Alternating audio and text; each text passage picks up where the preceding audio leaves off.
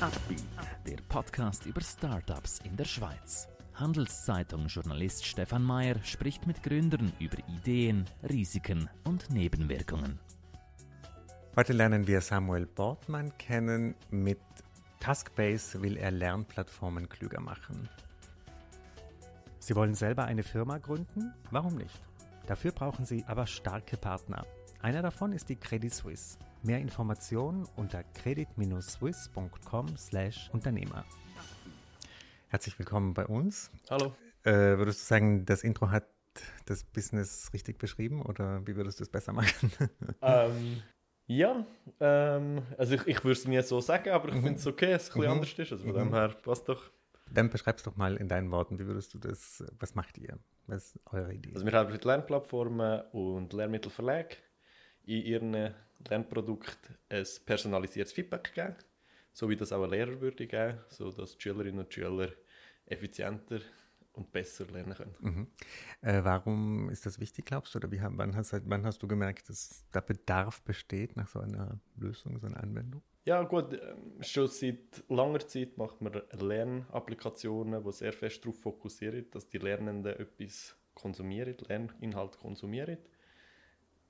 Auch mit der Lernplattform interagieren, aber die Interaktion von der Lernplattform mit den Lernenden ist sehr fest vernachlässigt worden. Und aus technischer Perspektive ist das nicht so einfach, darum machen wir das. Aus didaktischer Sicht ist es sehr wertvoll, Mhm. wenn man dort das Feedback bekommt, wenn man weiß, wo dass man sich noch verbessern kann wo dass man schon gut ist Mhm. und wie man am schnellsten zum Lernziel kommt. Was sind denn diese technischen Hürden, die du angesprochen hast, warum es das schwierig macht? Ja, wir haben halt sehr oft mit unstrukturierten Daten zu tun, Textdaten, Audiodaten und die sind für den Computer schwierig zu verstehen. Und ähm, in der Vergangenheit zusammen mit unseren Forschungspartnern haben wir hier Lösungen können entwickeln, wo wir genau auch solche Daten können verstehen und nachher können das Feedback geben, selbst wenn die Interaktionen eher komplex sind. Mhm. Und wenn du jetzt das beschreibst, äh, sag ich mal, ich habe gesehen bei eurer Kundenliste, ihr habt äh, von Unis bis äh, verschiedenste Anwendungen. Also wie, wird, wie implementiert ihr das konkret? Also was ist, wo ist der Mehrwert? Ja, also, ja, also unsere Kunden, wie äh, zum Beispiel ein Klett-Verlag oder ein Cornelsen, die kommen mit, mit ihrer äh, Idee für ein Le digitales Lernprodukt. Und wir unterstützen sie dann nachher unterstützen innerhalb von dem Lernprodukt, dass sie eben das personalisierte Feedback geben können. Task-based, das, das sieht man eigentlich nie. Also Mhm. die Lernmittel, ähm, die Lernplattformen, die senden uns im Prinzip die Interaktionsdaten, wir die auswerten und schicken sie wieder zurück. Mhm, Und sie mhm. sie nachher eigentlich den Lernenden anzeigen. Also wenn man so will, es ist ein sehr ein technisches Produkt, die Lernenden sehen uns nie, Mhm. aber wir sind sehr ähm, ja, ein wichtiger Bestandteil von diesem mo- modernen Lernsystem. Mhm. Wie groß ist die Konkurrenz oder wie viele andere Anbieter gibt es da? Ähm, ist das ein harter Wettbewerb oder seid ihr da, habt ihr da so ein bisschen ein Monopol? Mm, Ja, es gibt natürlich auf jeden Fall, also der Lerntech-Markt im Moment ist sehr dynamisch, das kann man sicher sagen. Es gibt verschiedene Anbieter auf dem Markt, die auch ähm, Adaptive Learning als Service anbieten. Das ist im weitesten Sinn, was wir auch machen. Ich denke, hier können wir uns mit unserer Lösung sehr schön absetzen, dass es sehr transparent ist, dass unsere Kunden verstehen, was wir machen, wie wir die, mit diesen Interaktionsdaten umgehen und das auch ihren Lernenden können erklären, was sie mit diesen Daten machen. Gerade heute, wo Data Privacy, Ethical AI ein grosses Thema ist, ist das ein sehr grosser Wettbewerbsvorteil und ja, deshalb können wir auch mit diesen grossen Verlegen, mit diesen Kunden zusammenarbeiten. Weil ihr müsst die Daten ja auch irgendwo interpretieren, äh, analysieren. Ähm, was sind da so die Hürden gewesen, bis ihr wirklich gesagt habt, okay, die Lösung überzeugt jetzt? Ja gut, also wir sind natürlich schon ein Zeitchen dran. Wir sind da angefangen, haben wir, ähm, also gegründet haben wir 2015, vorab haben wir auch schon äh, Forschungsarbeiten geleistet gehabt. Und ähm, es hat schon eine relativ lange Zeit gebraucht, bis wir auch Technologie parat haben. Wo wir dann die Technologie parat haben, ist es dann darum gegangen, das Produkt zu machen, das auch äh, skalierbar aufzubauen, dann auch schauen, wo, ähm, wie wir uns im Markt positionieren. Also da jetzt die ein oder andere Hürde natürlich gegeben auf dem Weg. Mhm. Ähm, uns ist sicher und kommt heute noch auch die schnelle Entwicklung im Bereich AI entgegen. Das ist Mhm. enorm wichtig. Ähm, wo wir ja, wo das Jahr ganz sicher ganz viele neue Anwendungen wird sehen und Möglichkeiten immer mhm, größer mhm. werden. Habt ihr einen Corona-Schub bekommen durch diese Digitalisierung? Also dass ja da ist ja ganz vieles verlagert worden, auch im Lernbereich in die Online-Welt oder habt ihr das nicht so gespürt? Ja, also während Corona ähm, ist jetzt für uns ist jetzt nicht ein riesengroßer Vorteil gewesen. Ich glaube, dort ist es vor allem darum gegangen, dass man sehr schnell Lösungen hat. Äh, unsere Kunden sind dort tendenziell eher beschäftigt mit kurzfristigen Thematiken.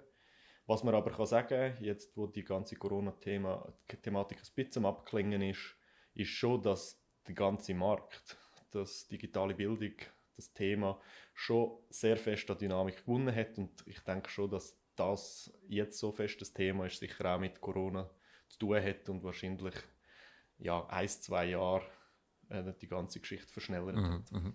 Wie seid ihr beim Thema Finanzierung aufgestellt? Ähm, habt ihr Investoren, Investorinnen an Bord oder selbst finanziert? Genau, wir haben sehr lange ähm, äh, die ganze Firma bootstrapped, Forschungs, äh, mit Forschung zusammenarbeiten und auch mit ersten Aufträgen in der Schweiz ähm, uns können weiterentwickeln. Haben dann letztes Jahr die erste Finanzierungsrunde gemacht, um auch international Fuß zu fassen und werden auch schauen, dass wir ähm, in diesem Jahr dann äh, auch äh, noch eine größere Runde werden machen. Wäre eine Option, dass ihr komplett euch integriert in so einen Lehrmittelverlag oder eine Lehrmittelfirma oder wollt ihr unabhängig bleiben in der jetzt, wie ihr jetzt aufgestellt seid? Ja, also ich denke jetzt im Moment ist es ein kein Thema.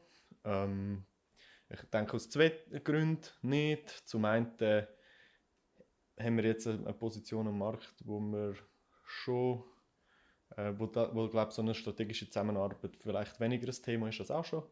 Und zum anderen muss man auch sagen, ist, ähm, ist, ist die Technologie, wenn man von AI redet, von diesen datentriebenen Technologien, dann ist das ja auch immer ein Prozess, wo es darum geht, zu schauen, wo als die Modelle noch Lücken haben, dann die Daten zu aufbereiten, dann nachher die Modelle zu verbessern äh, und dann wieder schauen, wo sie noch, noch zu wenig gut sind. Und ich denke, äh, diesen Service zu machen für mehrere Kunden zusammen, also nur für einen, das ist ein sehr ein grosser Wettbewerbsvorteil, gerade auch wenn es um die Frage geht, für die grossen Firmen, Verlage, Lernplattformen, ob sie es selber machen oder ob sie es einkaufen, können wir sicher einen sehr kompetitiven Preis anbieten, weil wir das über mehrere, für mehrere Firmen mhm. können machen können. Von dem her denke ich, wie wir aufgestellt sind mit diesem Businessmodell, ist das im Moment ein Thema. Mhm.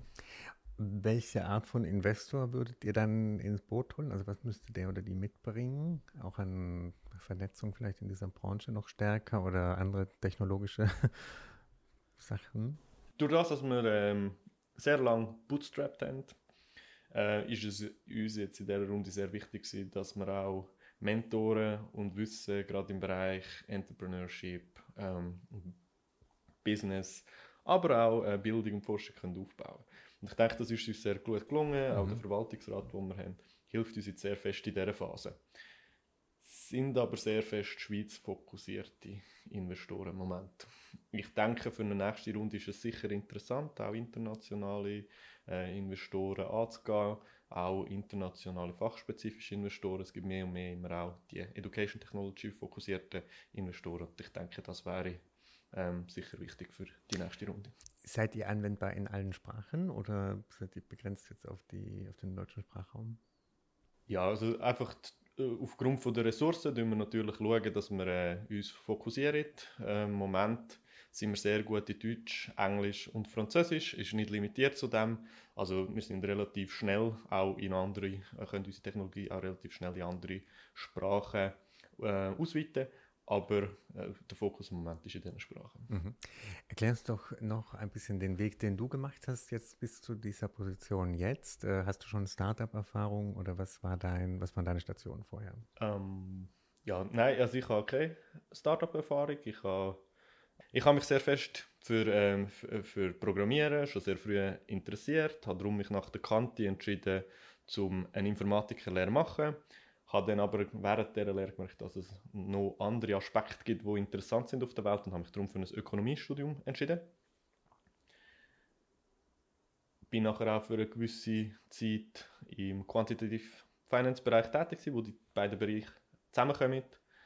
Ich habe aber dann nachher eine äh, Möglichkeit gehabt, ähm, im Bereich Bildung die Firma zu gründen. Ein Bereich, der mich seit jeher interessiert hat. Und ja, die Möglichkeit habe ich nachher am Schopf gepackt und da mhm. sind wir jetzt. Und jetzt äh, vielleicht so zum Abschluss, äh, zum Abrunden, was sind jetzt die großen Milestones für dieses Jahr? Was habt ihr euch vorgenommen? Also wir sind im Moment mit Hochdruck dran, äh, unser Business-Team weiter zu vergrößern und international ähm, Kunden für uns zu gewinnen. Unser grosses Ziel ist die magische Nummer von einer Million wiederkehrenden Einnahmen. Wir sind auf bestem Weg, das im ersten Halbjahr von dem Jahr zu schaffen und das ist dann eigentlich auch ähm, Zündung für, äh, für die nächste Finanzierungsrunde. Mhm, mh. Das heißt eigentlich ein ganz ein entscheidendes Jahr jetzt für, für das nächste Jahr. Oder wenn oder wie, wie, glaubst du, weil die, die Situation für Startups hat sich ja so ein bisschen eingetrübt. Ähm, jetzt die allgemeine Lage, Investoren sind so ein bisschen vorsichtiger geworden. Gehst du damit jetzt einem anderen Gefühl in diese Gespräche rein oder erwartest du hier keine Probleme?